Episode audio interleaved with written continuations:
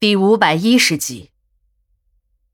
晚上，同事们都下了班，只剩下了老王、小赵和我三个人。秦姨的运尸车刚要收工，便又接到了一个收尸电话。这个时候的张哥还在一百多公里之外的农村呢，秦姨和刘姐也只好又出发了。晚上八点，公安局来办业务的同事准时赶到。一进火化室，我才知道，原来是我的师弟小童。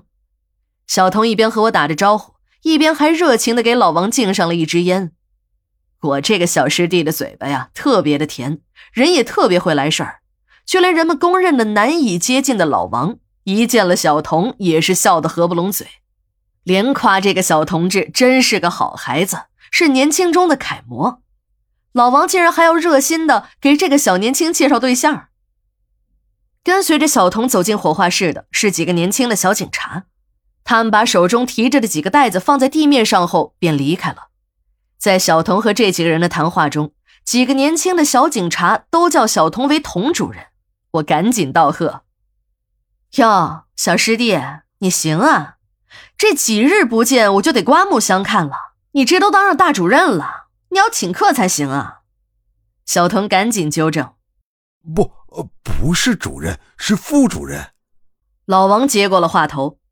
嘿，我早就看这个年轻人有出息。你看，这么年轻就当上了副主任，这当上主任也就是指日可待的事了。好好干，我看你行。小童指了指地上的几个编织袋，对我说：“师姐，把这些都按老规矩处理了，不留骨灰。”这时的老王已经随手打开了其中的一个编织袋，从里面拿出了一块骨头，看了半天，说。哎哎哎，这是在干什么？是人的骨头吗？就往炉子里烧。老王一边说着，还从编织袋里又拿出了一块骨头，在空中扬了一下。很显然，这块长得长长的下颌骨并不是人的，而是像羊啊或狗一样的动物的骸骨。我和小赵也围了上去，仔细的看了看那些骨头。应该说有人的骨头，但不全是。一共是四五个编织袋的骨头，即便不全是人的骨头，可占的比例也不小。最保守的估计也应该有三五个人了。小童说：“破了这个案子的人啊，你们都认识，就是那个没事总往殡仪馆地下尸库跑的老金。要不是老金在小侯母亲生前坐的轮椅下的钢管中找到了一把沾着人血迹的刮刀，这个案子还破不了了。”当老金拿着一把刮刀到局里找领导，说这把刀是小侯杀人的证据时，局里的领导都以为他犯了精神病呢。老金坚持说自己曾经看到过小侯拿着这把刀切肉喂母亲时，局里的领导被震惊了。如果真的有这种事儿，那些大案子也就破了。于是，这把刮刀被很快的送进了实验室，实验测定的结果证明。这把刀上沾的就是人血，当然了，技术人员已经排除了七哥的血迹。局里立即派人重新打开了小商店的门。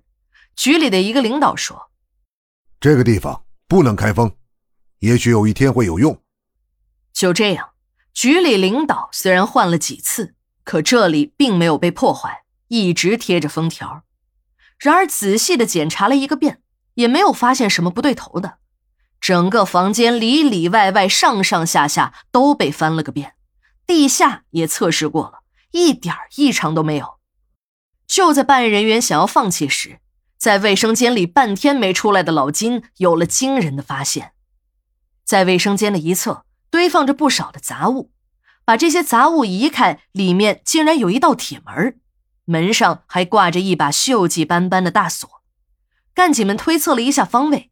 这个铁门的外面应该是公安局大楼的外墙，几个人立即推开了铁门，用手电往里头一照，只见满地的白骨。经过房产部门的确认，这栋楼和公安局的那一栋是同一年建设的，还是同一个开发商。由于公安局的办公楼和小区的住宅楼是单独设计的，所以呢是单独打的地基。但从二楼开始，开发商为了楼的整体保暖性。便把两栋楼的山墙垒在了一起，这样便留下了一楼这么一个只有不到一米宽的夹缝。在当时，这里还放过一些建材，所以才有了这道门。